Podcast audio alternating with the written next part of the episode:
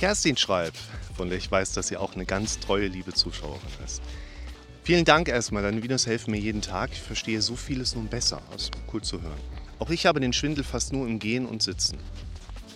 Mir ist meine Arbeit ziemlich egal, bin im Büro, ist nicht stressig, aber wir sind zumindest so beschäftigt in einem Autohaus, ein Job, um die Miete zu zahlen. Die Kollegen sind toll, aber mit dem Arbeitsplatz an sich kann ich mich nicht identifizieren. Der Umgang mit den Mitarbeitern ärgert jeden Tag böse meine PI. Alles klar, erkläre ich gleich.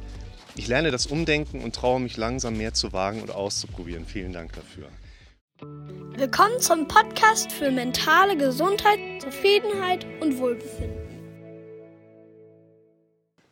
Ja, liebe Kerstin, da hast du eine, ich finde, gute Zusammenfassung gegeben, auf die ich vielleicht mal eine gezielte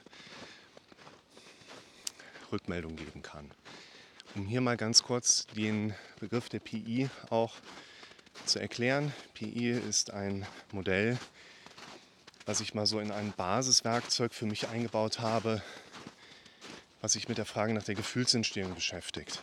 Und Gefühlsentstehung, verlinke euch das Video, wie entsteht ein Gefühl, lässt sich eigentlich sehr schön auf wenige Faktoren herunterbrechen. Und natürlich gibt es mehr Faktoren, die eine Rolle spielen. Gibt es ja immer. Also ich sag mal, wenn ihr in einem schweren Sturm steht, dann ist das größte Problem die Windgeschwindigkeit, die euch um die Ohren fliegt.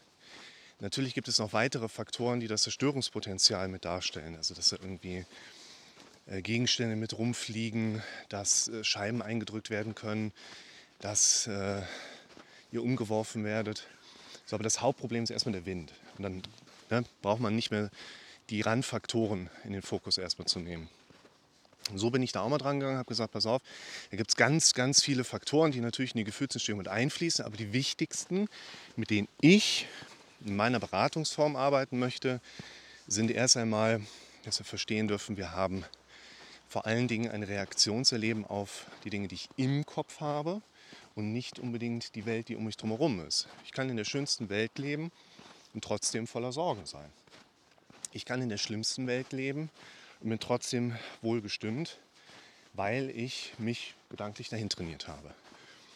Und die wichtigsten Faktoren unserer Wahrnehmungsmodalität nennt man die auch, sind aus meiner Sicht vor allen Dingen die Bilder, also das Sehbare vor deinem inneren Auge und das Hörbare, also das Auditive.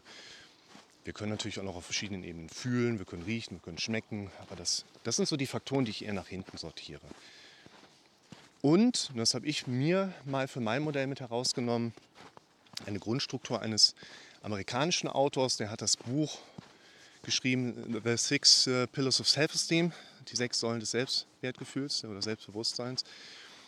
Und hat in diesem Buch die Personal Integrity dargestellt, persönliche Integrität. Sagt rudimentär, du machst die Dinge, die du machen möchtest und lässt die Dinge, die du bleiben möchtest, bleiben. Und klar, die Arbeit kann dir in Anführungszeichen egal sein. Du gehst aber trotzdem hin und irgendwo, und das ist das, was ich dir sagen möchte, liebe Kerstin und liebe Zuschauerinnen und Zuschauer, mach mehr der Dinge, die du machen möchtest. Pass auf, Spoiler.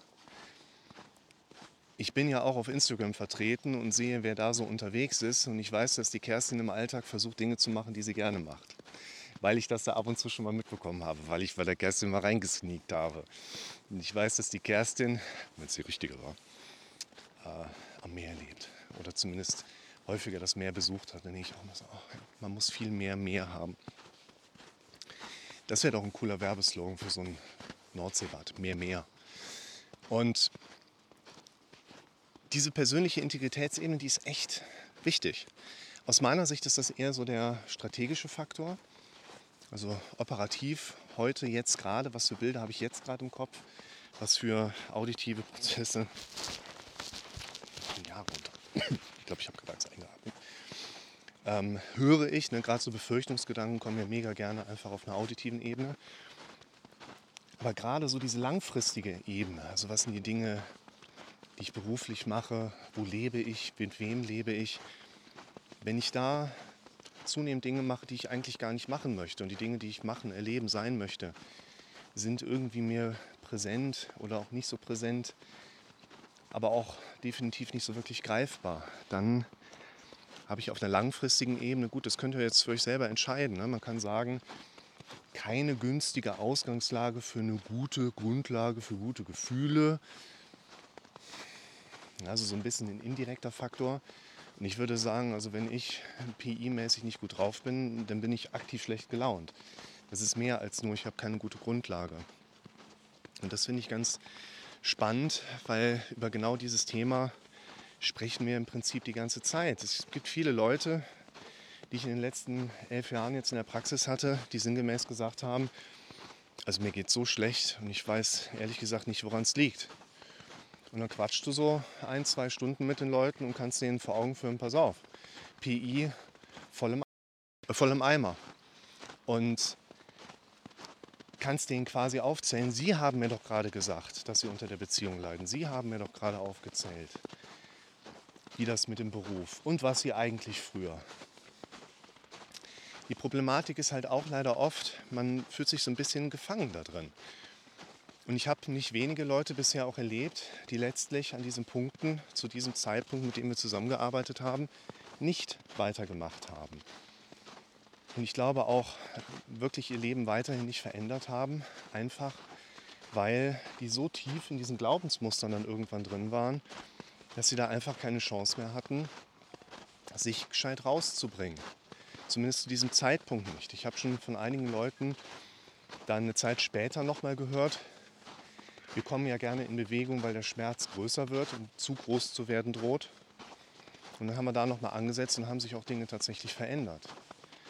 Und ich glaube, das ist so der wichtige Punkt, die Entscheidung für sich auch aktiv zu treffen.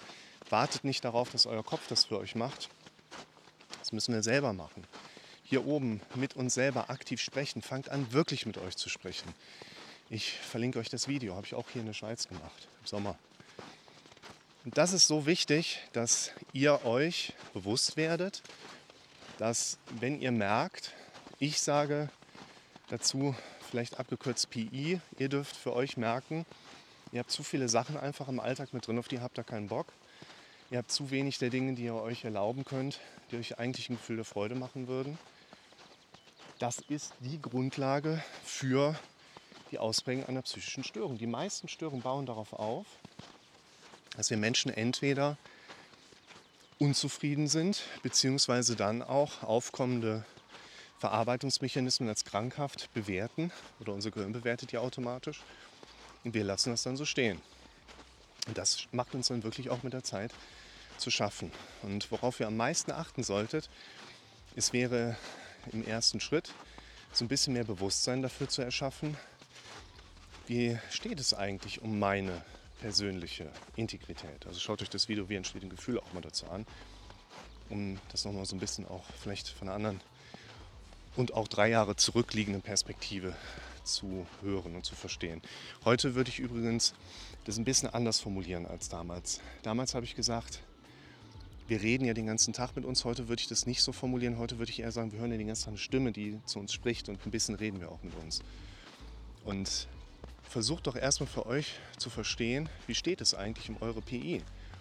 Und das Spannende ist, ihr wisst eigentlich ziemlich genau, was euch stört und was euch fehlt. Das Interessante ist, glaube ich, dann auch im zweiten Schritt für euch mal so ein bisschen herauszuarbeiten, was hindert euch eigentlich? Was hält euch eigentlich konkret davon ab, Dinge zu verändern? Und dann werdet ihr wahrscheinlich, das machen wir in einem anderen Video irgendwann mal, dann werdet ihr verstärkt auf negative Glaubenssätze stoßen. Sprache im Kopf, die euch davon abbringt, etwas zu machen. Unser Kopf hat die Kerneigenschaft, immer in den Gegenargumentationsmodus zu gehen. Bei allem. Ich sage, wir machen das, mein Kopf sagt, uh, überleg mal, was da schief gehen könnte. Ich sage, okay, wir lassen das bleiben. Mein Kopf sagt, uh, aber überleg mal, was wir verpassen könnten. Das ist normal, dass unser Kopf immer ins Gegenbeispiel sortieren geht. Oder wir nennen das jetzt gerade auch mal, dass unser Kopf an diesen Punkten limitierende Glaubenssätze uns gegenüber formuliert, die uns davon abhalten sollen, etwas zu verändern. Schaut euch mal das Video an, darum veränderst du dich nicht. Oder sinngemäß, warum es Veränderung so schwer fällt. Und die herauszuarbeiten, sind entscheidend. Ihr könnt nicht bei einem Therapeuten eine Angststörung oder eine Depression heilen, in Anführungszeichen, Und danach fangt ihr plötzlich an, das Leben eurer Träume zu leben. Ihr könnt aber herausfinden, wie euch euer Gehirn davon abhalten möchte, das Leben eurer Träume zu leben. Und daran arbeiten. Schreibt mal in die Kommentare, was ihr so herausfindet über eure negativen Glaubenssätze. Und dann erzähle ich euch auch was über meine. Und jetzt gucke ich mal in so eine Skischule zu. Bis bald.